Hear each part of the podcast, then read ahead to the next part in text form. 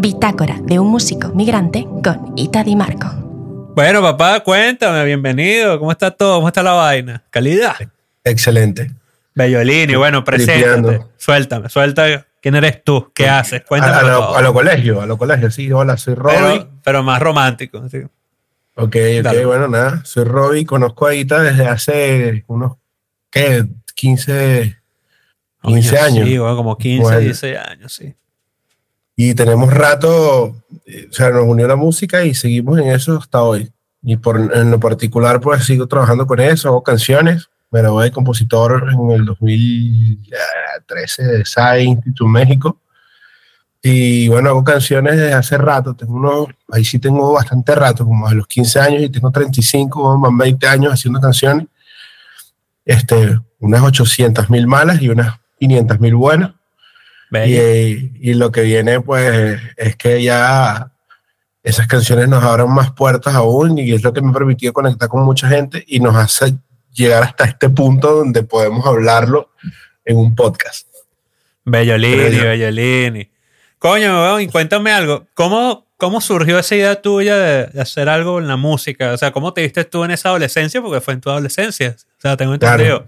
¿Qué pasó ahí? Échame el cuento para ver. Yo creo que lo hemos hablado varias veces, pero la- de- desde chamito ya yo estaba dentro de la música gracias a mi familia.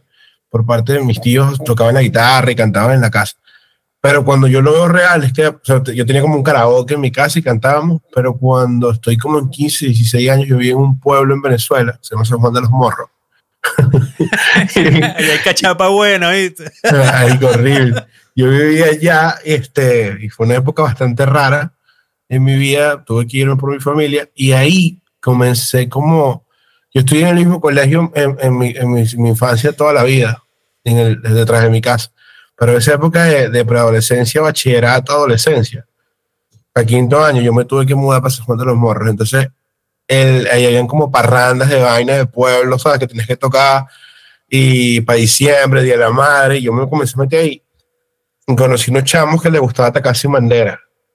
Y Ok. yo me sabía las canciones, me puse a cantarlas y llovieron las chamas y los culitos.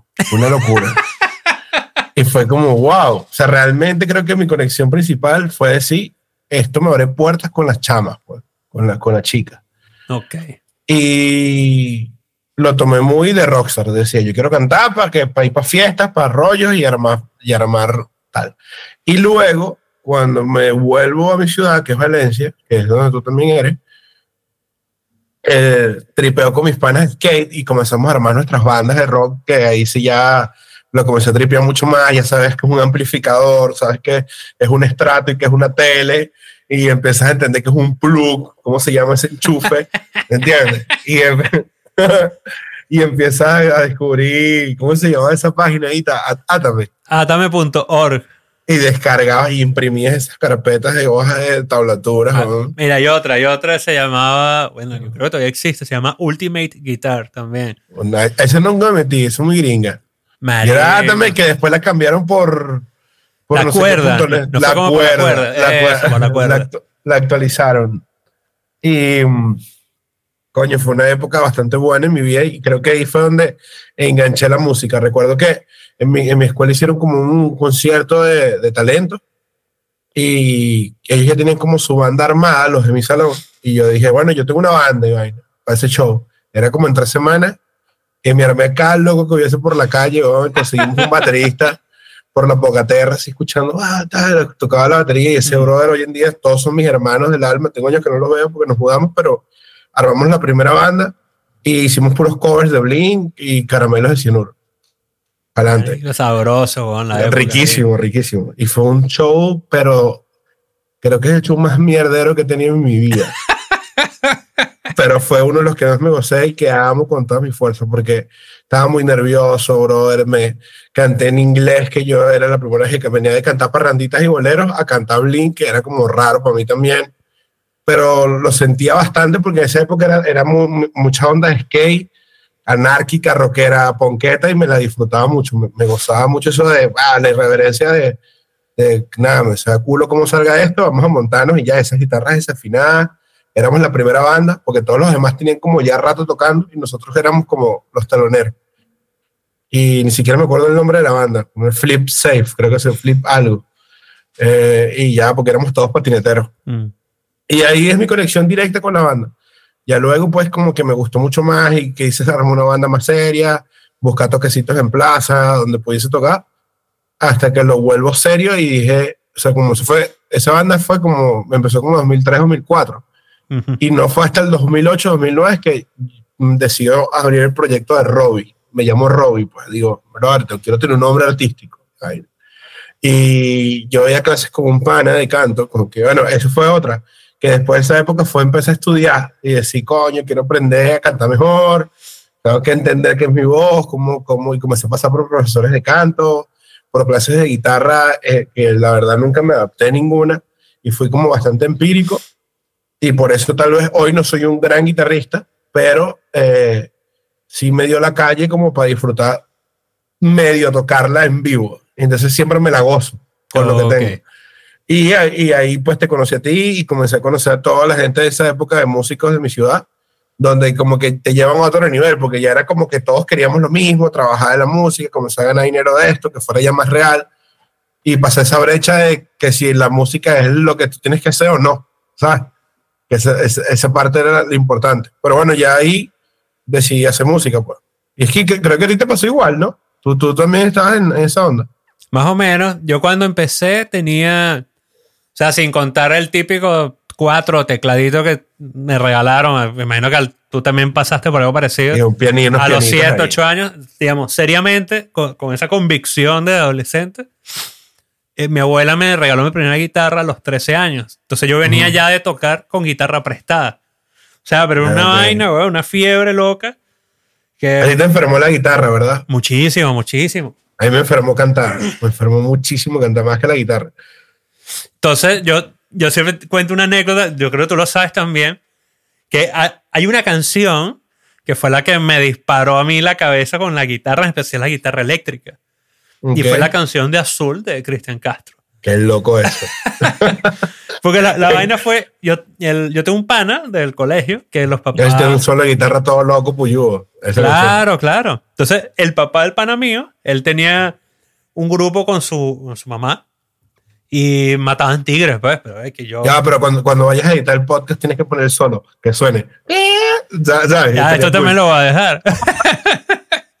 no sé si por copyright, lo no, no creo. Eh, eh, ese- es que ese- esa canción fue buena y ese video llegó lejos. Fue súper controversial. Es mejor porque- que no lo ponga, esa NB me lo toma.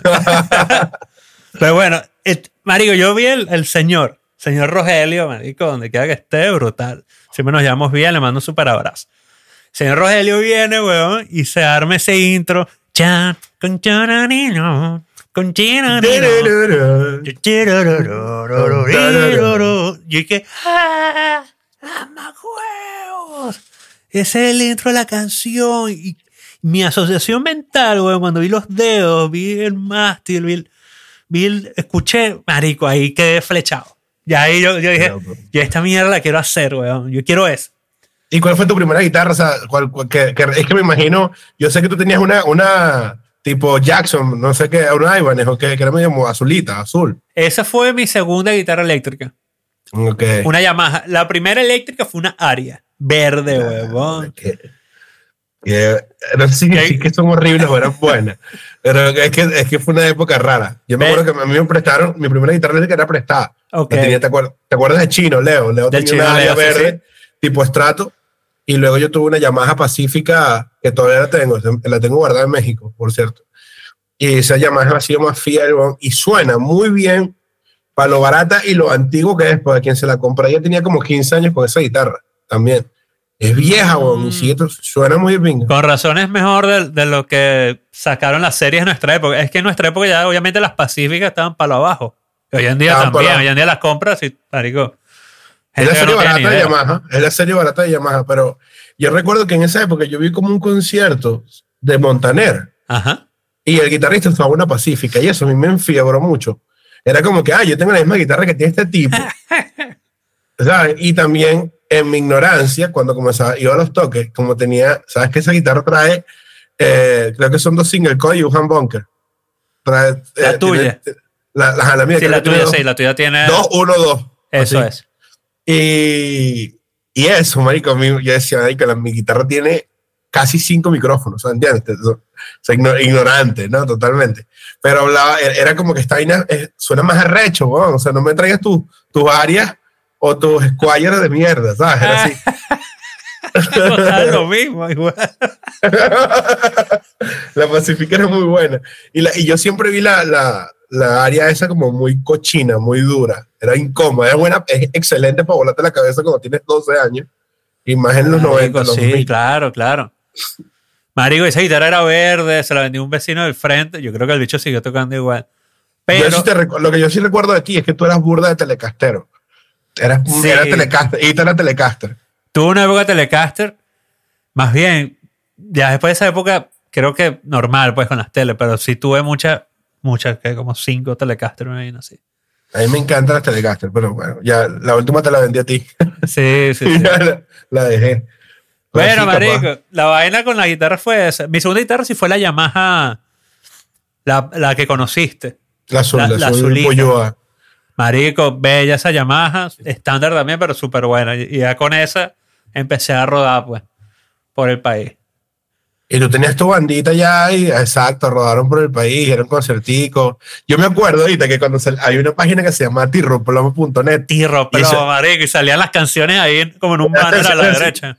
Bueno, qué loco. Imagínate en esa época tú puedes escuchar una canción de una banda, eh, una banda no famosa, pero una banda que estaba haciendo bulla. Estaba BMF, estaba un poco, estaba Ártica. Y yo, yo escuchaba ahí Caja de Cristal, ¿no? Creo que era, no Sí. recuerdo. Y, y era una locura porque tú tenías que como que reproducir la vaina así tipo Windows Media Player, ¿te acuerdas? Ajá, sí, sí, sí. Y que, y que eso estamos hablando hace, ¿qué? Bueno, eso era 2003, 2005. 2005, más o menos, 2005, Pero- 2006. no han pasado 20 años y estamos como muy adelante de esa vaina, ¿sabes? Que tú y que Alexa, tal, y la vaina te la, te la. O sea, que no me entra como que la página, pu, espera que cargara la línea y ahí arrancaba la canción. O sea, qué viaje. Coño, marico, fíjate el viaje, eso que me, me lo co- me, me quiebra la cabeza en una parte, porque imagínate la relación que tú establecías, o sea, una- un individuo establecía con la música y con la música de una banda. O sea, que tú te metas en una página y vas con la cabeza vacía, coño, voy a ver qué hay. ¿Qué hay? Voy a ver qué, qué banda hay de aquí, de, de mi ciudad, qué hay. Es que eso era una época mucho Marico, explorar. hoy en día no existe, weón. No existe. Tú, tú puedes entrar a la lista de reproducción a lo loco y puede que una canción te enganche, pero tú no entras a eso. Es muy impersonal, marico. Hoy en día todo es demasiado impersonal. Sí, sí, sí, sí. Bueno, pero es que eso lo hace, es que no sé, porque tiene pros y contras. Pero, por ejemplo, en esa época había que fajarse, porque, por ejemplo, yo que tuve bandas y me moví, ¿cómo carajo tú metiste música de tu banda en Tirroplomo? ¿Entiendes? ¿Cómo llegabas ahí? Que era X, pero era algo mucho más que muchas otras bandas que estaban ahí. O sea, Era una en la- alternativa a la radio, porque las radios eran ladillas, marico, que te pedían vaina, te pedían plata. Pero aquí, marico, Tiro Plomo era un- eran dos panas que lo conocía otro pana y eh, mandamos los mails tal, y ya, así. Entraron, sí, sí, sí. Y bueno, yo creo que eso sí no está muy lejos de hoy en día, la forma de contactarse y de networking con los mismos agregadores. Y para, claro, ahorita creo que es otro billete también, pero es el mismo proceso. Al final es conocer gente de gente que te ayuda a colocarte en las listas para poder sonar. Igual. Pero en aquella época sí estaba bien peludo que tú me tiras vistas, weón, en, esa, en esas plataformas. O sea, era como, eran orgánicas, eran realmente orgánicas. Y había pero a mí lo, lo que me gusta de esa época, que hoy en día no lo, obviamente no lo vivo, porque estoy como desde otra perspectiva, ¿no? Pero era esa relación de, hay una relación de amor entre el que te va a escuchar y la banda. O sea, ahí había una, una vaina, una química de pinga que yo hoy en día obviamente no la siento, no sé, a lo mejor me equivoco y la gente la siente, pero yo, yo lo que veo es que es muy diferente, marico. Pero yo, yo me recuerdo muy fan de una banda de Valencia que se llamaba BMF. Ajá, claro, y- claro. y me, y me encantaba esa banda porque siento que era, ellos hacían lo que yo quería hacer en ese momento. Y yo estaba como muy chamo y no conocía gente para hacerlo. Creo que me gustaba más que lo que hacían como tal en música era el hecho de que estaban haciendo eso. Y yo soy muy fan de ese tipo de gente que, coño, están logrando vainas. Entonces yo los veía a un concierto y los panas sacaban esas pedaleras y sus cables y su aire y metían un violín en el concierto. Era, "Wow, man, ¿qué están haciendo? ¿Sabes? No, no, y, no son metálicas, porque esa era, esa era la otra, que todas las bandas que yo conocía querían ser metálicas. ¿entiendes? O, quería, o querían hacer rock and roll tipo Guns o vainas de esas. Y era Sí. como, no, o sea, que tú estás haciendo un, un pop rock nuevo de- y aparte es súper valenciano, era como de ahí. ¿Entiendes? Como hoy en día el pop rock de cada España, que tiene sus, tiene sus formas, su Suena- género y su suena de gente. acá. Claro, tú lo escuchas, esta vaina es de acá. Es de aquí. Si te vas a esa vaina no existe. En México, por ejemplo, que también tuvimos, vivimos allá, nada. No existe. En Venezuela, pues, puedes adaptarlo. Yo creo que Latinoamérica adapta mucho esas cosas. Pero sí es verdad que el sonido eh, era como indispensable pa- pa- para poder conectar. Pero es que también hay demasiado hoy en día, Aita. Hay sí, demasi- demasiado. hay- Hay demasiado. Yo, yo, eh, o sea, en esta semana que estamos con el proyecto del, del disco y todo esto que estamos haciendo, Sí. he escuchado artistas flamencos. O sea, así. Y, y es como, brother, hay demasiados y todos están en el mismo sitio. ¿Cómo carajo esa gente brilla más que el otro? O sea, ¿cómo puedes alcanzar otras cosas? Aquí, aquí no sé si ni siquiera puede existir la payola, porque al final es un género de un nicho.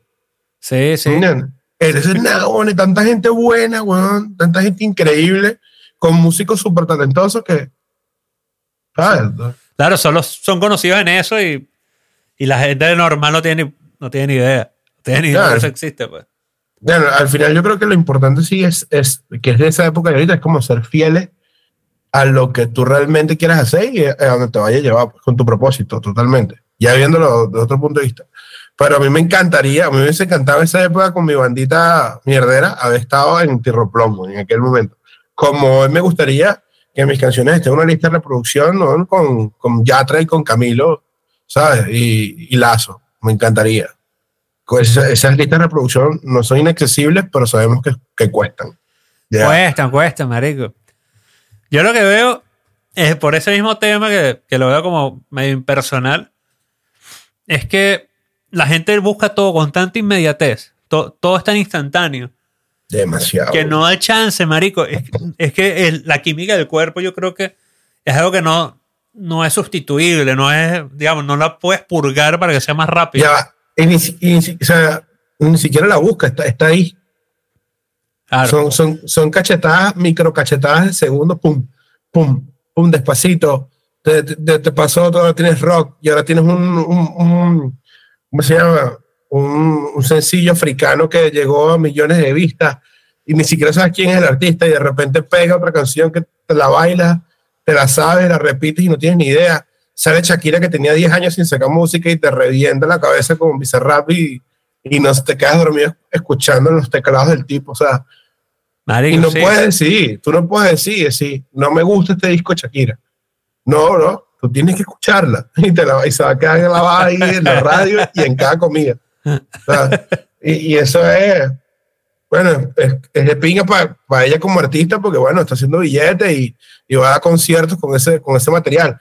Pero, y sus fans súper felices, pero, ¿y qué pasa con las otras personas que no tienen esa, esa, ese espacio, ¿entiendes? Cómo la gente consigue a una chama que también le hizo una canción a su novio odiándolo y también está buena la canción y se gastó una platica que no tenía pa- para grabarla con un buen productor y ajá, Ahí está, Marico, engavetado. O sea, el tema ahí, 100 vistas. es más cuestión de posibilidades, porque incluso puede estar muy buena también. La canción puede ser un palo, puedes, puedes escucharla y también querérsela dedicar a alguien, pero ¿cómo llegas a ella? no? O sea, es dificilito. Sí, weón. Hay hay casos de casos. Eh, Es que creo que hay que ser muy fiel, weón, y, y tratar de tener una buena canción, un buen material, prepararte de piña y, hacer- y hacerlo bien. Pues. Marico, y, com- y como compartirla con, con convicción. O sea, como que asumirla, Marico. y Tengo esta vaina, esto tiene un mensaje que yo quiero que la gente también se lo tripee o lo use para algo. No joda, inyectale esa vaina a la gente, weón. Y, y también sabes qué pasa, o sea, que va por ahí el tema, pero te, te lo lleva para otro lado, y es el hecho de que esa gente, la gente de hoy, como que no sabe ser rockstar, weón. ok, cuéntame de eso, cuéntame de La, eso. la gente no sabe ser rockstar. La gente quiere ser rockstar, pero lo- los rockstars eran personas irreverentes que les había culos unos lentes, weón, para taparse la fumada de cinco días seguidos. Y, y se iban para, un- para una entrevista, a las 3 de la tarde, hecho mierda. Entonces la gente adoptó eso. Pero el tipo no es que se puso unos lentes y, y llevó la entrevista todo loco, Cerati. La gente simplemente, weón, era así. eran personas que, que estaban pendientes más del arte, de la canción, de que el solo fuera una locura, de que la banda estuviese sonando mágicamente. Entonces se enfocaban en la música y tal, y después se la tripeaban su nota. Y cuando venía la parte comercial de entrevistas, de videos y tal, los tipos estaban hechos culo, porque es que eso no era lo de ellos. Ellos no, no eran rosters para salir en televisión, ¿entiendes? Ellos eran así y la televisión lo popularizó. Entonces, hoy en día, la gente, bueno, quiere ser rockstar Quiere y se eso. quiere disfrazar. Eso del, del rockstarismo. Eso es el rockstarismo, ¿entiendes? y ver, para mí, o sea, yo, yo siempre lo he dicho y, y tú lo sabes que es como el- la idea que yo también quiero reflejar en mis proyectos que estoy armando. Y es que, que un rockstar, weón, llega temprano, ¿entiendes? Un rockstar eh, realmente cuida el, el- el repertorio, o por lo menos anotar las letras para estudiárselas. Un rockstar, weón, ¿sabes? Cuida tu instrumento. Estás Sí. pendiente de que todos lleguen al mismo tiempo, de que, de que se cobre bien. Ese es un rockstar, ¿entiendes? Porque ese es el trabajo que tienes que cuidar. Y ya esa actitud no la tiene nadie hoy, weón. La gente digo que, y más, y, y la forma de hablar y la forma de expresarse también cambia y es como, como que no lo entienden. Creo que en esa época, que nosotros también queríamos ser esos rockstar, o sea, no es que nosotros y que, ah, no queríamos, de buena que la queríamos, Ah, pero- pero era muy, era muy sutil porque en aquel momento, como no había tanta exposición, ¿sabes? Si yo llegaba a una entrevista con mi patineta, weón, era un fucking rockstar. ¿Entiendes? claro, oh, claro. Era, oh. era esa imagen que se creaba la gente. Sí, ese tipo no es que irreverente, ¿vale? O que, que, que tal. Entonces, eh, yo creo que eh, va por ahí más el hecho, o sea, de, de lo que, de lo que creo que sumaría de cosas de antes ahora mismo, sería eso. Por mi parte, weón, extraño muchísimo la, la forma de, de, de joder de antes. De los toques, de, de- que la gente estuviese adelante brincando y no como. Y, o sea, lo hemos vivido ahorita. Nos han buscado en toques donde la gente quiere que cantemos lo que cantan todos los demás. Sí. Es como que, verga, ya, weón, es un. Ponte Spotify y ya. Y ya está. Deja, déjanos tocar lo que nos dé la gana. Me estés jodiendo. Entonces, claro, y que la gente respetaba eso. Era como, "Yeah, estos tíos cantaron un tema que no sé quién es, pero me encantó. Y te llegaban, mira, ¿cu- ¿cuál es ese? No, bueno, esto es mi versión de un bolero que me enseñó mi papá hace años. ¿sabes? Marico, eso está Sí. muerto. Esa vaina yo no la he visto más nunca.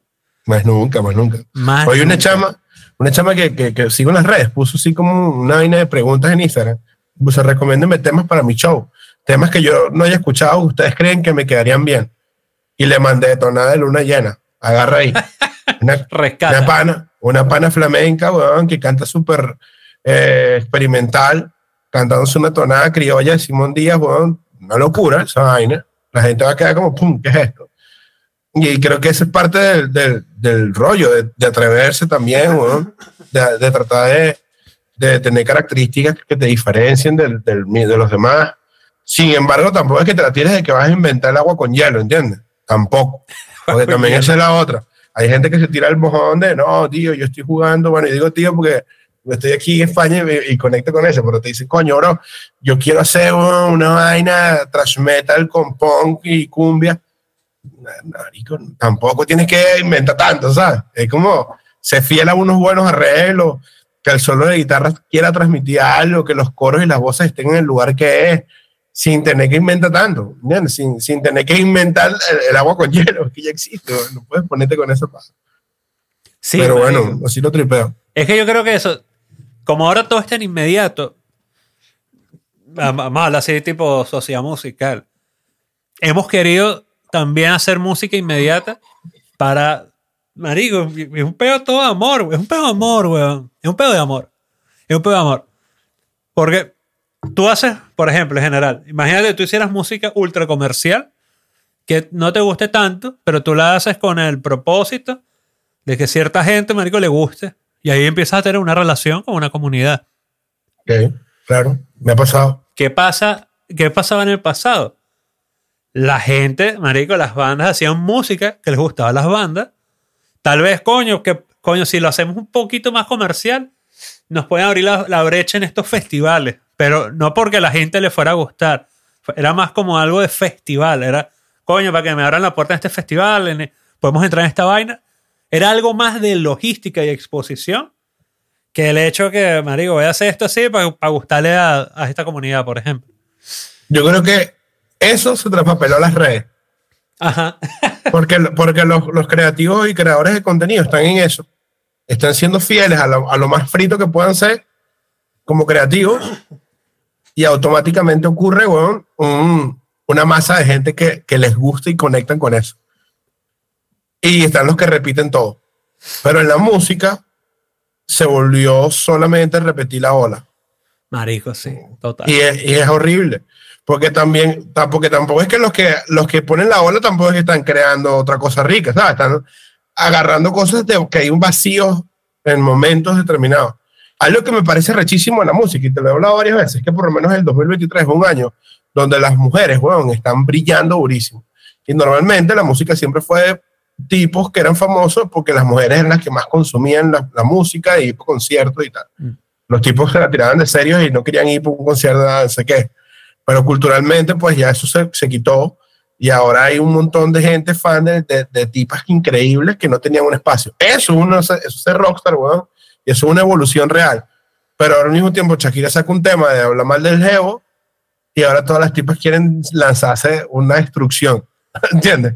Entonces es como, ¿cuál es la ola real? O sea, ¿dónde está el, el Shakira lo puede hacer, weón? Shakira tiene un carajazo de disco, un montón de éxitos, es una tipa que se ha paseado por el rock, el merengue, la electrónica, ella puede hacer lo que le dé la gana. Sí, Y, y hay una Bueno. cosa muy importante, perdón que te, te interrumpa, es que no se le escucha falso, No, no, es real. es real. O sea, ya Es los real. estilos que canta, ya puede ser poliestilo, multiestilo, pero marico, se le escucha bien, no es falso. Y, y cuando hizo su vaina árabe, ¿sabes? Ojos así, todo eso.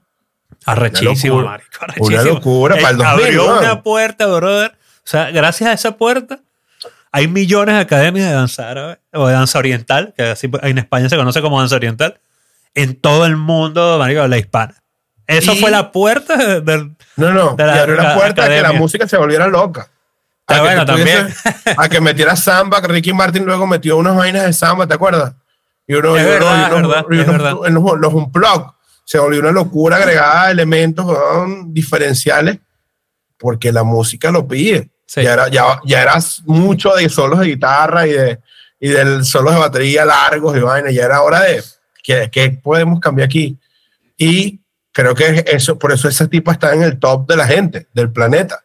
¿Entiendes? Eh, Porque ha cantado con los Rolling, weón. Ese ha estado montada en vainas increíbles. Y es porque eh, que fue capaz de, de, de ser una rockstar real. O sea, vale, vamos a ver qué va a cantar. A mí puede no gustarme ya lo que hace, pero como artista y como industria digo, "Verga, esta- la tipa es una mostra, weón. sabe lo que está haciendo. y le saca, marico, por todos lados. Es que Le lo- saca, weón. muy bien, muy bien. O sea, imagínate si Shakira se hubiese pegado a que ella era la gordita pies descalzos, weón, con su guitarra melancólica, un columpio pelo negro. O sea, se ha cambiado el look 200 veces. Uh. Ese, ese tipo ha entendido cómo, cómo mantenerse vigente, ¿no? ¿entiendes? Sin ser, weón, tampoco.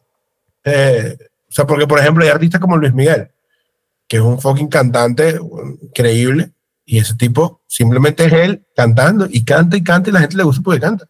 Hay fórmulas, pues, que, que, funcionan eternamente a ese artista, que no se pueden copiar.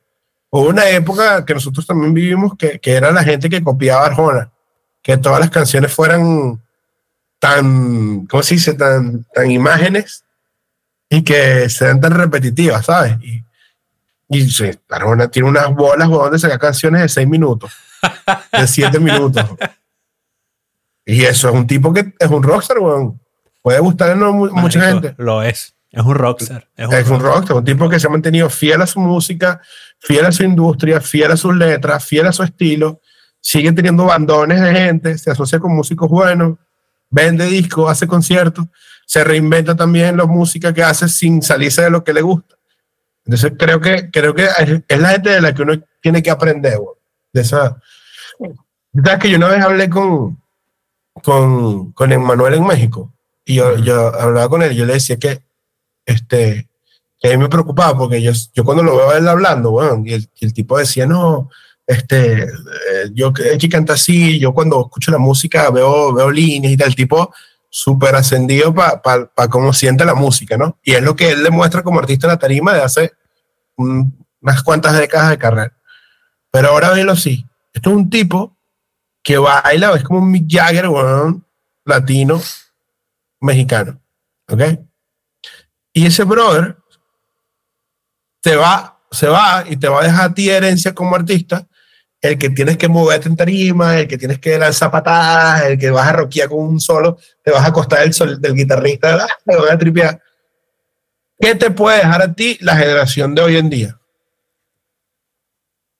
Si estás todo como, uh, que también está cool, que también te mueve una cosa que es necesaria para la fiesta y para la rumba, pero ahora velo como artista, o sea, la generación todos quieren tatuarse la cara, porque ya no hayas dónde tatuarte, bueno, ya todo el mundo se tatúa desde los años 80, entonces ahora tatuémonos la cara, ahora pintémonos el pelo, pintémonos los bigotes, pirseate donde no hay más espacio, y eso te hace más cool. Y resulta que, bueno, tú podías simplemente ser un rockstar como eras y ya. Entonces, ¿qué, qué, qué nos queda, bueno? O sea, que nosotros aprendimos que habían solos de guitarra que nos los tripeamos demasiado. Y ahora que vas a ver un... ¿Entiendes? No, y ojalá, o sea, la verdad es que no sé, digamos, herencia musical, legado musical de esta época. No tengo ni idea. Bueno, hablamos de la música popular, ¿no? No tengo ni idea. Música popular. Sí, sí, música clásica o, hay otras cosas que pueden trascender, pero esto, ¿qué le queda a la, a la, generación que quiera ser artista? Porque ellos van a, ellos, ellos si, si vas a la raíz, tú escuchas un Bruno Mars, por ejemplo, y ese bicho marico ha sacado de Michael, ha sacado de James Brown, de Ray Charles, funk y vaina, y el tipo sigue nutriendo su música de la vieja escuela. Y, ajá, y la vieja escuela de, del 2030, que es Bad Bunny, disco más vendido, Rosalía. Rosalía está súper cool también. a mí me gusta. Siento que es una tipa súper loca eh, que, está creando. Pero que hay en la música ahí, ¿sabes? Sí, es algo más conceptual. O sea, como legado, digamos, como música, como algo que se escuche, no, yo tampoco siento que haya, digo, que vaya a un gran legado, por lo menos hasta ahora. O sea, una vaina que tú digas, verga, una huevone loco, una algo, una hora bien. Pero bueno, Creo que por otra parte, abrieron una puerta, abrieron varias puertas, ¿no?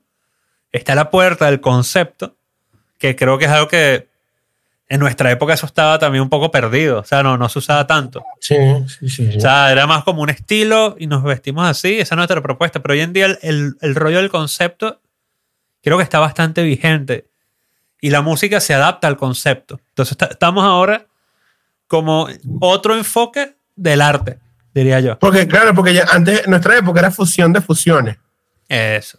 Y ahora sí tienes que inventártela, weón. Y hasta el minimalismo y está como recurso. Pero también hay otra cosa, y es que al mismo tiempo, por ejemplo, la industria anglo, lo que es para nosotros la música latina, la música de este, esta época, de, de, de los últimos 10 años, por llamarlo de alguna cosa, vamos a hablar que la música urbana reventó ligas, pues.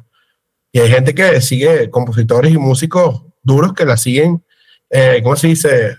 Tachando y odiando, ¿no? Sí. Y yo, yo eso tampoco lo veo eh, lógico, porque, brother, los gringos y americanos y ingleses y japoneses cantan en español temas de Bad Bunny, ¿entiendes? Ah, rechísimo. Y eso es una locura, weón. Es una locura porque eso te permite que el día de mañana estemos en Nueva York, weón, y en vez de tener que hacer un repertorio de pop rock eh, americano, porque vivimos allá, que es lo que creo que por lo que realmente vuelvo a lo que va a tu rollo de, de como migrantes eh, artistas. Cuando, esto es una puerta, ¿sabes? Cuando vamos a, estemos en Estados Unidos, te lanzas que fuera Miami, vamos a hablar que estás en, en Houston, qué sé yo. No, es fácil, te lanzas un tema ella es calladita y abres la puerta, bueno, la gente se lo va a saber. La puerta, la, puerta que ya la gente la tiene en la cabeza. La tiene en la cabeza, y bueno, yo fui a Islandia, bueno, y tú ves esos vikingos y que despacito, eh, despacito. Ah, Luis Fonsi es un tipo de Puerto Rico que tiene rato echándole años y ese pan ahora lo conoce todo el planeta. Todo el planeta, tal cual. Y eso es música latina, esa vaina tiene un cuatro cubano por ahí, un, una vaina puertorriqueña, es reggaetón con, con, con rap y vaina, o sea, tiene Daddy Yankee, un maestro, rey de los reyes de la música urbana. Entonces, también es, es como, ajá, ¿cuál es el legado? Bueno, si no hay un legado de ese tipo como el que te hablaba de Manuel, por lo menos un legado de la industria dejó, que es que la música latina, bueno, ahorita está dura, está dura. Y la música latina urbana, o sea, pues, yo también siento que los otros estilos están abandonados. En, en algún momento, como todo es loop, loopico, Claro, lo- sí, sí, eh, sí. va a volver, marico. Hay, hay pinceladas de merengue, pero por lo menos en salsa no han vuelto a ver pinceladas, pero vendrán esas cositas. Claro, pero tú tú quitas Marc Anthony y se acabó la salsa al nivel mundial. Exactamente. No, no, hay, no hay un ente por ahí nuevo. Pero no, hay, pero no hay ningún tipo que tenga las bolas. Yo no canto salsa, marico. Me encanta, pero yo no la canto. Pero no hay nadie, weón, que esté capaz de decir, mira, vamos a fusionar esta salsa y en vez de quitar metales, vamos a mantener la clave, vamos a meter música electrónica y voy a meter un coro loco, un corillo aquí, que cuando venga el sonido las voces sean otros arreglos diferentes a los que han sido toda la vida. Eso, o lo hagan con sintetizadores, por ejemplo, que eso, que no suenen a metales, o sea, que sea Que no como a metales, otra otra cosa. aplicada a la salsa. Sí, eso yo tampoco le- he escuchado. le hueles la tapa a la cabeza a la gente y dices, qué rico poner esto en una discoteca y viene una ola atrás, de gente haciendo salsa 2023. ¿Entiendes? Que no existe, que anótalo ahí, que deberíamos hacer algo de eso. ¿Entiendes? No, Guárdalo ahí. O Ah, bueno, o si alguien que está escuchando esto sabe de algo, que me escriba directamente por Instagram. Brother, Ah, escúchate esto, estás perdido, no, no sabes nada, escúchate esta vaina. De una. ¿Sabes cu- yo- Nosotros tenemos amigos que son salseros, pero son salseros de closet, porque al final van a seguir cantando. No a seguir- cantan todo, pero no, no cumplen. Esa salsa los persigue todos los días y no la sacan. no la sacan, no la sacan, claro. Y, y también, bueno, también se tiene que respetar los procesos de cada quien, pero eh, es- importante, weón. Hay espacios para cada quien. Porque esos panes salseros están buscando pegar un reggaetón, ¿entiendes? Eh, ahí, es donde está la, brecha de la brecha que dejamos abierta hace rato. Es que suenan falsos, weón, porque primero no lo quieren, lo que quieren es ganar dinero con eso, con la esperanza algún día cerrar y mostrarse a ellos como son. Entonces, qué ladilla, weón. Eso, yo, yo siento que ese tipo de artistas, marico, de verdad no los escucha. La, la gente le da ladilla. Porque se Sí, siente, marico. Esa vaina, tú lo escuchas y se siente. No suena a ellos. Y se gastan plata y se buscan cosas y excusas que no van. ¿Sabes? Porque, porque incluso no es porque no lo peguen, es porque no lo, no lo piensan diferente. Lo piensan como siempre. Es como, tío, yo voy a llamar, yo tengo esta gente, weón, que, que te graba estos metales, estos son los metales de no sé quién. Y eso es pago, weón, porque de eso no te sirve de nada. Si hay una, hay una, una parte de la industria la cual es importante eso, que lo sabemos, pero realmente como para trascendencia. Lo repito, Marc Anthony se va para el culo y no queda nadie cantando salsa. No, no, no, hay, no ha salido nadie, marico. O sea, hay, hay debe haber mucho, hay, hay. Marico, Pero no, está, digamos, en, en- en la mente de la gente como está este tipo. Sí, bueno, qué loco. Qué loco, qué loco de pana. Igual que la, la, la movida punk rock que está creciendo urbano, el punk urbano ese que estamos hablando desde hace rato. Me encanta, bueno. Yo siento que como show, performance, banda, porque la gente quiere también, ¿sabes que También ayudó burda. Y, y si lo piensas también, ayudó, jodió, pues, entre todas las jodas de, de lo que pasó. Pero la pandemia fue rolo de espacio creativo, weón. Mucha Obligado. gente, obligado. Mucha gente se puso loca. Ah, O sea, ya, yo creo que ya se volvió otra vez a lo que estaba antes, pero en, hubo un proceso donde la gente se, se puso hacer vainas, ¿entiendes? Y dijeron, bueno, ¿qué hacemos? no? Entonces, ah, ¿sabes? Era como, nadie podía sacar discos, nadie podía dar conciertos. Estaba trillado la de la pandemia y de, de tal. Ah, Sí, ¿Qué hacemos? Entonces creo que hubo gente que se puso como creativa, loca en ese espacio y, y le ha dado resultados buenos. ¿entiendes? Por lo menos a mí hoy en día me gustó burda Justin, weón. Justin Bieber. Porque yo siento que ese tipo ha hecho cosas distintas dentro del pop gringo Y, y suenan a él, y suenan a él. le suena Y bien, después- le, le suena real. Y vino una ola de gente por música electrónica atrás de él. Pero ese hecho no se parece a ningún otro. Muchos se parecen a él, pero ese hecho tiene su espacio. Eh, Bien de ping. Sí, meter el rollo de que el tipo es un fenómeno de, de la industria, pues, de que de carajito ya la pegó y tal. Pero bueno, y de todo, también eso es lo bueno, que todos tenemos para agarrar.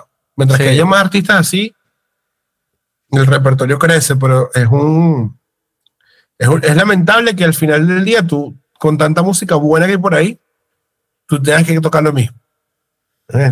Que la Eh, eh, marico, y, y- y lo sabes, pues entonces nosotros por lo menos, nosotros, tú y yo estamos buscando adaptar ese repertorio a que nosotros lo gocemos en vivo, Sí. ¿sabes? De decir, bueno, vamos a cantar estos reggaetones, ah, pero ¿qué podemos hacer? Bueno, vamos a picarlos aquí, vamos a volverlos un, ¿sabes? Y más A mí me gustó mucho la visión que tú dices de, de verlo como un DJ. Sí, claro, claro. De, de, ver armar el show como un DJ. Esa vaina es importante, eso no lo entiende nadie. Porque es como, yo veo bandas aquí que cantan aquí en España, pasa mucho, que es como que, tío, este es nuestro repertorio, tío, y tal, joder, y vaina.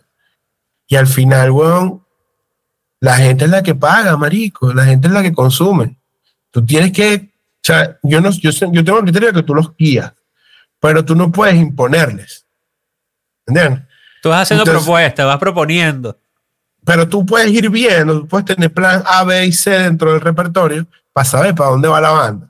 Pues aquí, por ejemplo, en España se, se, se hace mucho que la gente eh, toca a las 4 o 5 de la tarde los fines de semana, porque es la hora de la comida, de la fiesta.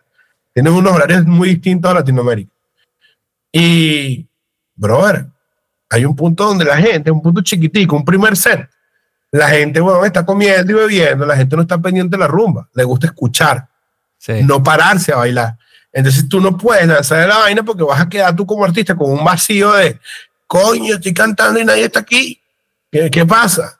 Y la gente a lo mejor, coño, bueno, no, bueno, no, no sé lo que era la gente, pero es como que, verga, bueno, demasiada bulla para ahorita, estoy tragando. Estoy tragando, o sea, hay que crear una atmósfera. Y yo recuerdo, por lo menos la banda de, de, de la banda que tenía eh, Mr. Tecla, él lo pensaba burda bien, porque el, el, primer set de él era música de concierto pop de Venezuela, oh, en las bodas. Okay. El primer set era puras vainas emblemáticas del pop que nadie baila, pero que podíamos cantar todos muy de pinga, temas de, de Silvano Florentino, temas de, no sé, lo que fuera, que no eran bailables, pero coño, eran, eran para la foto, para, para la llegando. Armas el, es un storytelling, pero bueno, desde la visión musical. La visión musical. Luego se acababa eso, empezaba el DJ creciendo la vaina con las músicas que estuvieran pegadas, se metía la gente a bailar y entraba la banda con una hora súper fulminante de rumba dura.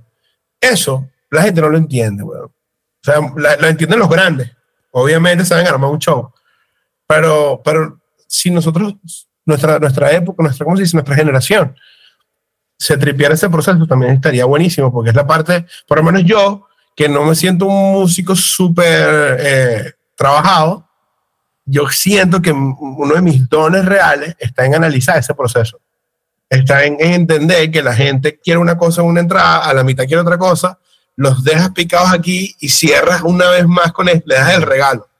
Esa visión yo la entiendo y me encanta y, me, y la veo, digo, esto está mal porque este tema lo debiste cantar después, ¿entiendes? Porque entonces hay gente que canta su super palo para el medio y después al final queda un hueco de sensaciones de que, ay, quería más, pero es que al final no me convenció.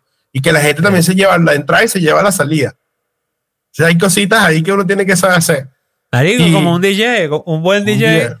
sabe de eso, sabe de eso. Porque primero él tiene el control de lo que pone. Que por lo menos en una banda, Marico, o sea, controlar las canciones, que pases de una canción a otra. O sea, ¿cómo haces eso con una banda real? Es más complejo, ¿no? Claro. Pero teniendo un poco esa filosofía del, del DJ, Marico, lo ves. O sea, ya tú sabes más o menos, puedes tener una estructura genérica y sobre eso Marico, te planteas hacer cambios. Ya tú sabes que, marico, si son, si es un set de 45 minutos, si es el segundo set, vamos a hablar del segundo set, que es donde la gente en teoría se para, baila, jode. Ya, claro. ya dentro de esa estructura de la experiencia, ya tú sabes en dónde falla, marico, en dónde se cae, o en dónde si no lo levantas, cómo lo levantas. O si lo levantas bueno, al principio, cómo lo mantienes hasta el final. O sea, lo que, lo que hicimos con FM, ya sabemos que cantar salsa en España es raro. Es raro. La, la, o sea, si la gente no te lo pide, no lo haga. ¿Entiendes? O, o si, si, no es una noche latina, que la gente, que el español vaya a bailar salsa y bachata, no se la meta, porque los tipos no van a, no, no o sea, no es como, es como raro. Sí, pero eso depende de donde se toque. O sea, por ejemplo, vamos, no, a, hablar de local, el, vamos a hablar de local. De local. To porque obviamente local. tienes una orquesta, la gente va a joder con la orquesta. Lo que tú le lances armado, la orquesta también ya sabe el sistema de lo que va a lanzar. Pero por lo menos un, los locales que apuntan los grupos medianos, coño, tienen que buscar la forma de entender que la gente quiere esa rumba y quiere esa, esa, forma de... No quieren perder su forma de rumbear y las propuestas que nosotros como extranjeros hagamos tienen que ser válidas, ¿entiendes? Digeribles. disfrutable y que la pasen de puta madre, como dicen aquí, o sea, tienes que llevarla a tope, o sea, que la gente goce un bolón en serio con tu propuesta, porque si no, va a quedar como, ah, tío, devuélveme lo mío. Sí, bueno, Ah. sí. Pero eso, y eso, marico, es diferente en, todas en casi todas las ciudades, weón. O sea, no... Por lo menos en Madrid se toca muy diferente que acá. Es otra en cosa, Andalucía, en Córdoba, pues por lo menos estamos en Córdoba. Es diferente, marico, es diferente. Por lo menos esos reggaetones y esas vainas nunca la toqué en Madrid.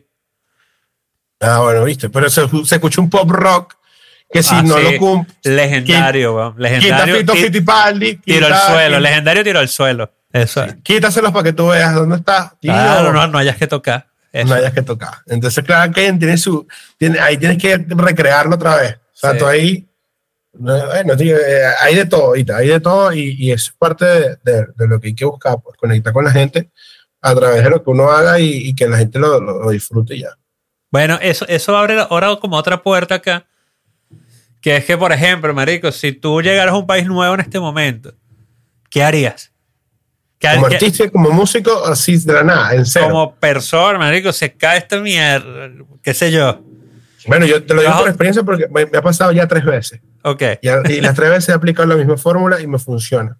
Ajá. Bueno, compártenosla para que todo el mundo también aprenda esa fórmula. Cuenta. Y, y- y eso tiene, un, tiene un, un precio alto al principio y en dos etapas. El primero es que eh, eh, si en tu época de banda de colegio no aprendiste a conectar una planta, una consola, un micrófono, ecualizarlo, estás frito, porque ese es el mayor recurso con el que tú cuentas. Él sabe esas cosas, más que la canción. O sea, tú puedes cantar ya. O sea, si- obviamente, si vas a trabajar en la música como músico, es porque ya estás adentro de la música. No, no- nunca puedes ser músico a media. Tienes que saber de las canciones. Hay un nivel básico para poder trabajar eso. Pero aparte de ese nivel básico, tienes que saber cosas que muchos músicos no lo saben. Yo conozco artistas, cantantes que no saben dónde va a pegar un plug, y no te entienden lo que es una entrada, una salida y la lógica del proceso de entradas y salidas durante un equipo. Ok. Hay que darle un introductorio a los cantantes. Los cantantes, bueno, sí, los músicos lo van a entender porque saben que tienen que enchufarse a algo. Pero, pero es importante, no es afinar y ya, pues. Y, y me, me pongo mi letra, mi atril aquí o me aprendí la canción.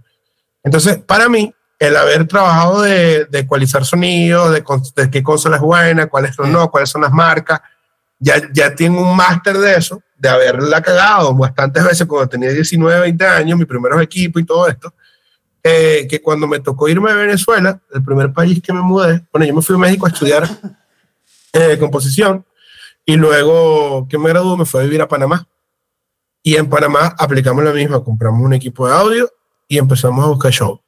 ¿Entiendes? Eso. Y que me aprendí salsas. ¿Por qué? Porque ya la gente sí escucha salsa, escucha plena, escucha merengue y escucha reggaetón. Entonces, allá no vale weón, ningún pop rock un coño. ¿Entiendes? No existe. Allá hay reggae. Y la gente se lo sabe. La gente escucha cultura. Verga, Profética. Qué. Entonces, qué rico, ¿no? Porque nos Qué gusta. rico, weón. Que era- eso estaba brutal. Entonces, esos temas eran súper válidos allá. Y tú cantabas Yo no sé mañana y cantabas Valió la pena de Marc Anthony. Y yo, por ejemplo, eh, aquí viene una, una capacidad que tienes que tener cuando te toca eso. Es Ajá. la adaptación y estar dispuesto a salir de la zona de confort. Mi ventaja de niño, que siempre toqué con músicos muy duros para la, para la época y para mi, para mi edad. Tú eres un fenómeno en la guitarra, eres un fenómeno en la guitarra. Eh, tocaba con Daniel, que también tocaba muy bien la guitarra, que tocaba muy bien la guitarra. Entonces los que me acompañaban a mí me, me ayudaron a yo siempre tener músicos buenos, weón, donde no había una falla de tonalidad, donde no había una falla rítmica, donde no había... O si, yo, si la cagaba a alguien, era yo. ¿Entiendes? Eran músicos buenos, que representaban bien mi show y tal. Y era como, coño, brother, ahora no tengo esta gente, ¿qué voy a hacer? Entonces viene la capacidad de adaptación. Entonces se mete en YouTube.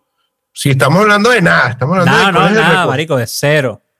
Porque obviamente hay, hay más formas, pero te metes en YouTube y comienzas a buscar las mejores pistas que haya, que no hay tantas buenas, pues hay muchas que tienen un sonido muy malo, y te la tienes que calar y te adaptas a ese sonido y arrancas y te montas a cantar.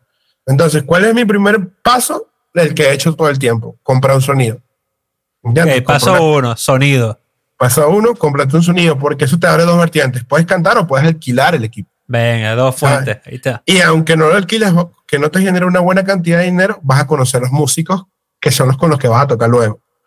Y entonces, una, y te estoy hablando de la base, o sea, si no conoces, Juan, a los que cuadran los toques en el bar más feo de la ciudad donde te llegaste, no vas a entender cómo es el proceso. Porque esa es la gente que sabe, ellos mismos te van a decir, no, pero es que no pagan bien. Esa ¿Cuánto pagan? Para saber. y ahí viene el oído ahí atento a la banda. Ahí viene tu anotación. Pan, escucha, y a conciertos, y a los bares, y a los toques, a los cafés, a los, a los locales donde haya música en vivo. Y te llega a la banda, o sea, perder miedo escénico y hablar. ¿Qué pasa, bro? Yo soy pianista, ¿cómo estás? Oye, si no necesitas un pianista tal, o yo doy clase de piano, si sabes alguien, o brother, ¿sabes? Rompe esa barrera del, del mojón rockstar de la cabeza. Claro, muéstrate lo que tienes. Coméntalo. Exhíbete, exhíbete y muéstrate. Y esa parte cuesta mucho, esa parte uno lo puede hablar por la boca, por fuera, pero hay gente que se asusta porque dice, no, tío, que estos carajos tienen un nivel que yo no tengo. Yo por lo menos hoy en día aprendí durante toda mi vida que eso me sabe súper a culo. Yo admiro a, las a la gente que cante mucho más que yo y que se sepa más canciones que yo. La admiro y la respeto. Pero yo también tengo lo mío, ¿entiendes? Yo también he cantado por un montón de gente, también he hecho mis canciones, las he grabado, me las han coreado. Entonces, los niveles de, de audiencia no me importan, ni, ni, el nivel con el que tú te hayas afanado a ciertas cosas que yo no. Lo importante es que tú vas a cantar en el mismo local donde yo también puedo cantar, ¿entiendes? Entonces, ¿cuál es la clave? ¿Qué haces tú? ¿Qué puedo mejorar yo? ¿En qué pudiese complementar yo esa gente? ¿Entiendes?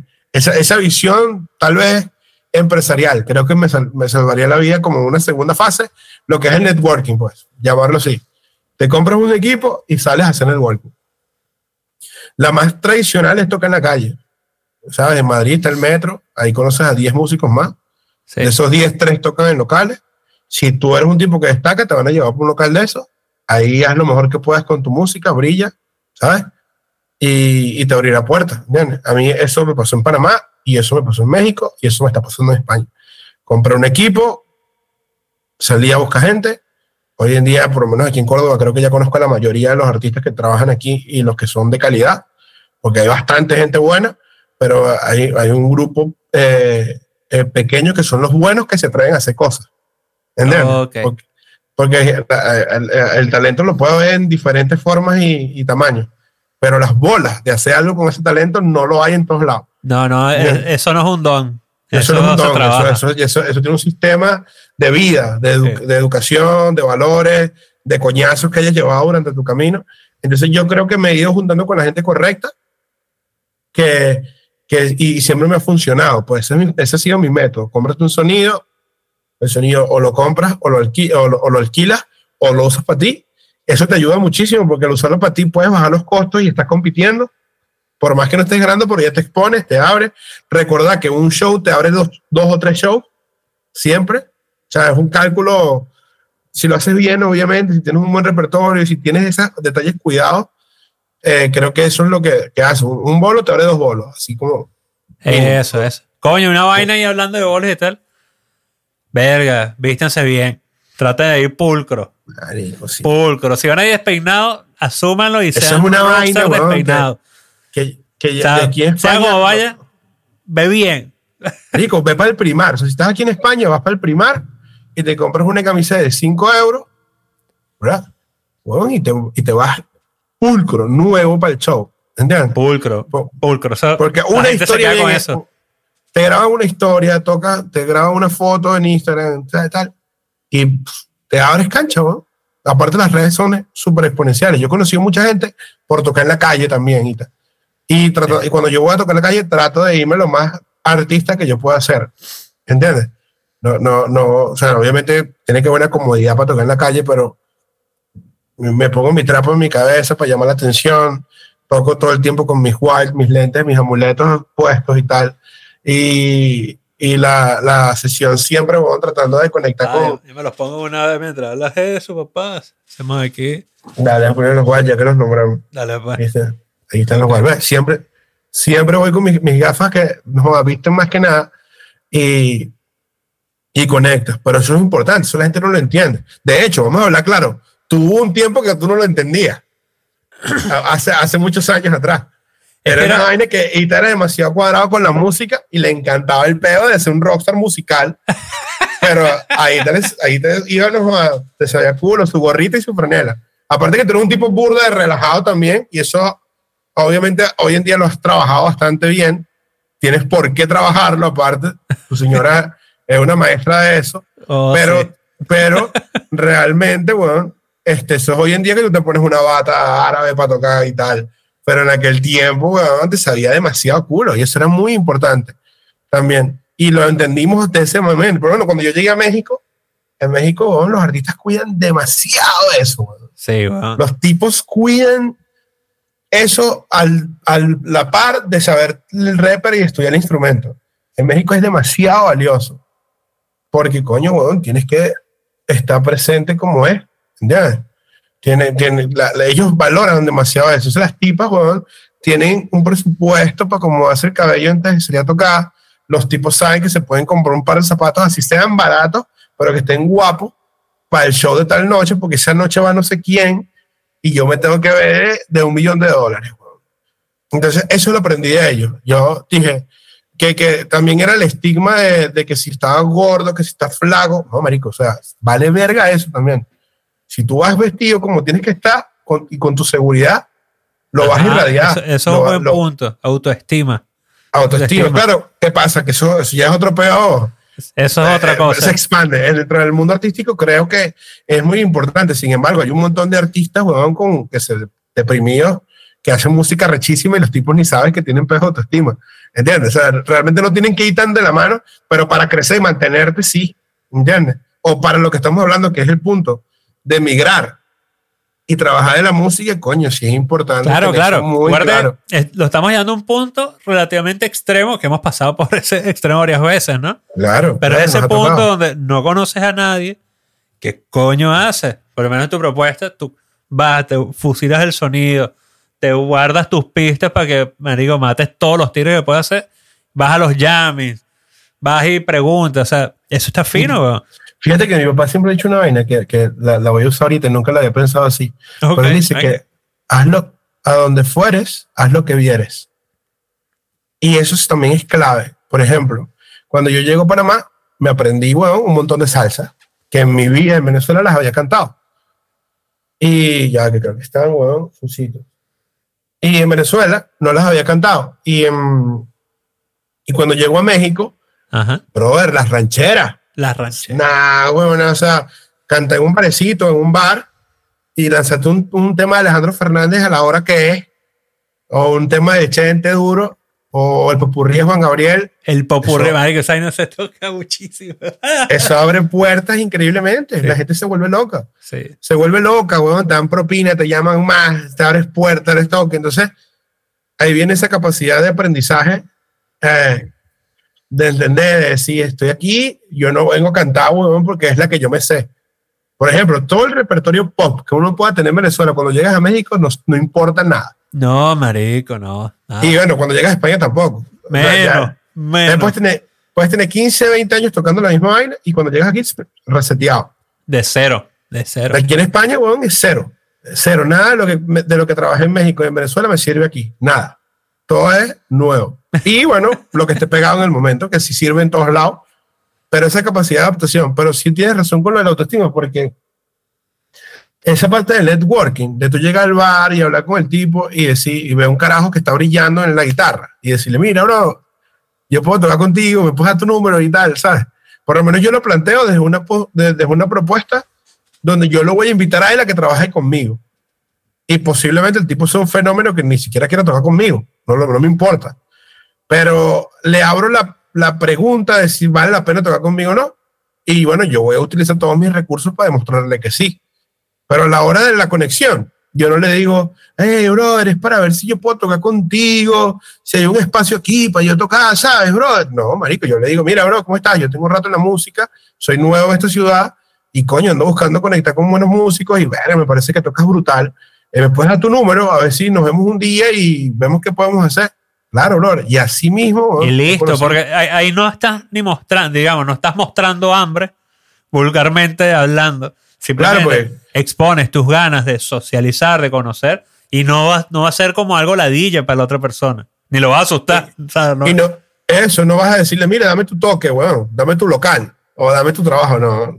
Eh, Claro. ni, ni, ni, brother, ayúdame, coño.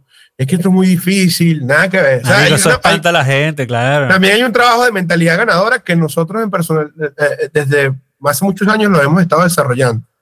De cualquier manera, porque nosotros, a- así saliéramos un toque de mierda, mal pagado en Valencia, nos íbamos a cenar o a desayunar, como lo quieres ver, porque era la madrugada.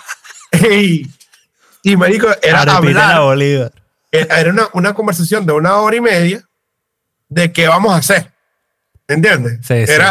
Coño, deberíamos cambiar ese tema. Deberíamos decir a ese tipo que pague más. Deberíamos traer un ingeniero, weón.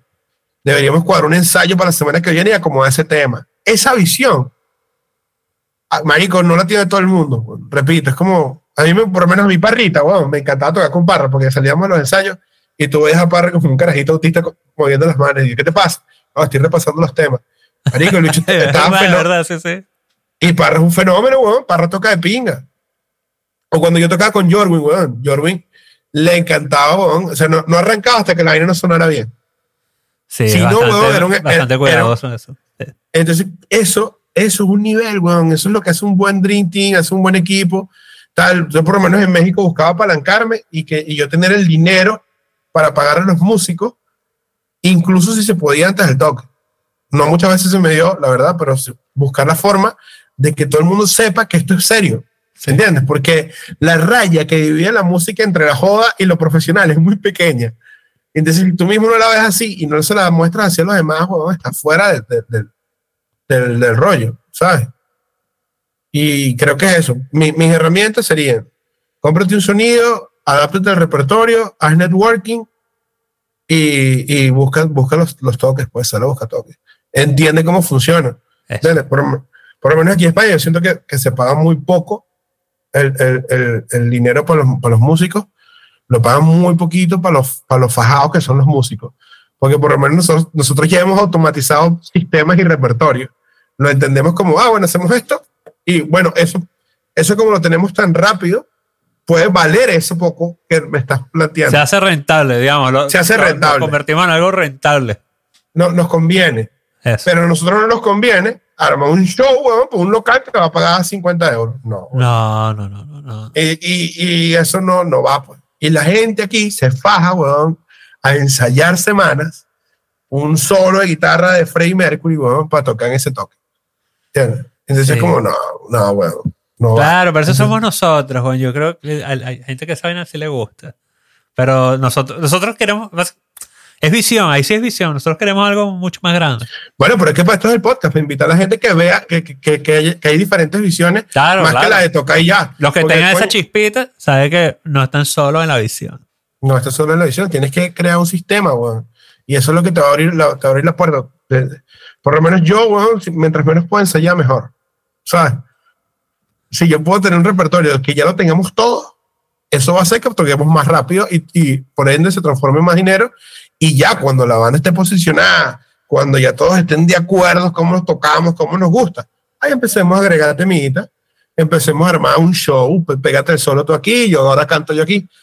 Pero eso no es digerible para mucha gente. Es como, ay, tío, ustedes no quieren ensayar. Dije, no, ¿para qué vamos a ensayar? Vamos a perder tiempo. Sí. ¿Entiendes? En esta primera etapa, la visión es que esto se vuelva rentable. No tenía amigos con los que tocar porque esa etapa la pasé a los 16 años. ¿Entiendes? Entonces, no todo el mundo la ve y, y- y esa gente la tiene que empezar a entender, weón, porque bueno, esto es un trabajo y la gente lo tiene que ver.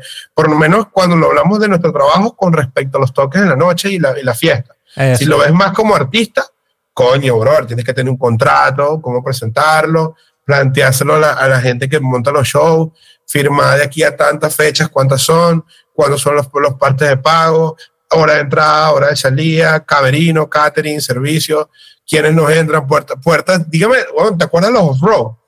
Nada, ahora es fino. los- O, o la feria, eran brutales, Sí. pero ¿por dónde entrabas? Eso dicho no tenía, cuando uno iba a entrar a un toque, weón, tenías que parir. Mario si tenía no que ir rústico casi. Si no eras guaco o Cervantes Florentino, tenías que parir para entrar, weón. Alguna vuelta egipcia dentro del mismo circuito. Dentro del que mismo circuito. entras ahí con los Bigfoot y la vaina. Yo en el Yari, weón, así. Es para que tu papá no escuche eso, ¿viste? Lo del Yari. Qué buena época, man. Pero bueno, ahorita, sí, yo creo que es importante que la gente tenga más bolas que ganas de hacer música. Eso sí te lo. Pa, si un mensaje mío para cerrar esto hoy sería que la gente tenga más bolas que ganas de hacer música. Porque es importante, weón, eh, poder superar cada prueba que se te presente, que la música jamás lo valora. O sea, la música te puede llenar y cubrirte sensaciones y estados mentales pero para hacer cosas como que trasciendan, no, no te puedes detener con la música. Exacto. ¿Entiendes? Tienes que tener bolas para poder superar esa barrera. Y decir, marico, no importa. O sea, ¿cuántas veces se nos fue la luz y seguimos cantando, sabes? Y hay gente que puede decir, no, yo no voy a cantar weón, porque se fue la luz. Marico, ¿eres un rockstar o no eres un rockstar? La gente fue a escuchar música. Las tienes a prestándote atención. Yo recuerdo una vejita que canté en, el Ajá. y me, sub- me subí en la tarima. Era la, era, creo que eran las audiciones para la voz de Naguanagua, imagínate, carajito. Y cuando me subo en la tarima, las bichas, lo- lo- era una tarima bajita, pero los ganchos que, las, que, un- que unían los módulos estaban jodidos, no sé qué carajo. Y cuando yo me subo, por lo pesado que soy, en una esquina, weón, he levantado la tarima así. Pero imagínate una tarima, un Ajá. módulo del tamaño de una cama, más grande. La vaina que, guau, se- me voy de lado y ¡boom! weón, le doy ese coñazo durísimo dentro del Sambil. Toda la gente que estaba en la. en- en- en- ¿sabes? Hay un montón de gente escuchando en, la- en las bases, en los balcones de la vaina. Ah, se ríen, weón, se quedan así todos. Entonces, eh, yo recuerdo que mi primera eh, sensación fue de terror, de decir, nada, qué horrible, la cagué, qué vergüenza. Y automáticamente vino un pensamiento que es donde yo quiero que es que eso de mensaje, de que yo cultiva las bolas, porque lo que yo dije es que ya tengo su atención, ya me están parando bolas, los tengo, ya me están viendo, brother, todo el mundo me estaba viendo, todo el mundo se quedó, o sea, que normalmente cuando alguien no es famoso y canta, bueno, la gente no le para bola, la gente le pasa No, por no, lado. bola. Y yo en ese momento capté la atención de todo el puto centro comercial. Ni, ni- fue sin querer, pero tuve que aprovechar. O, marico, otro se congela. ¿Entiendes? Y ahí quedé y fui a la final y gané la final y vaina y fue un tripeo. Y había gente que cantaba por mucho más que yo, weón. Mucho más que yo. Que tiene mucho más talento vocal, muchísimo. Pero no tenían esas bolas, weón. ¿Entiendes? Y, y- y repito, hay mucha gente talentosa que no tiene bolas. Hay mucha gente que estudia mucho que no tiene bola, o varios, hubo varios, ¿entiendes? Que, que están esperando es la, que la, la armonía perfecta o, eh, ¿sabes? El sonido correcto y ya eso pasó, weón. Eso, Sí, es, es que es, es vicio, es un vicio.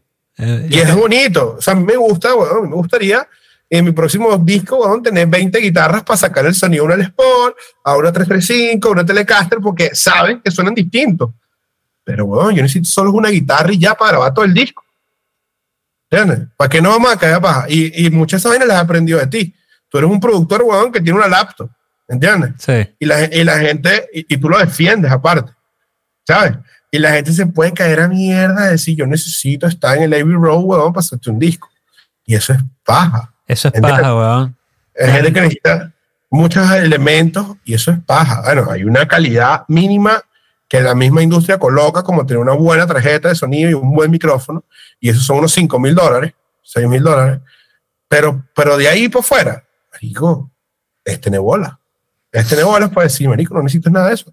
Porque si tú quieres hacer un disco minimalista como Rosalía, lo que tienes es que pararte, weón, y buscar tres sonidos en una librería, porque hay una canción de Rosalía que son literalmente tres tracks, weón, tres líneas de tres sonidos y tres efectos más la voz de Rosalía hiperafinada. Entonces la tipa estudió, la tipa se preparó, conceptualizó un tema y el productor, weón, sencillamente sabe unir esos elementos en una canción súper minimalista. Entonces, ¿necesitas un estudio gigante? No. No. Lo que necesitas es tener huevos como Exacto. Rosalía. Entonces, Yes. a eso hoy. Si te dejo algún mensaje hoy, es ese, bro. Que eh, menos, o sea, que para los músicos sea menos música y más huevo. Así mismo. Está bueno. Está bueno, Rey. Me encanta, me encanta.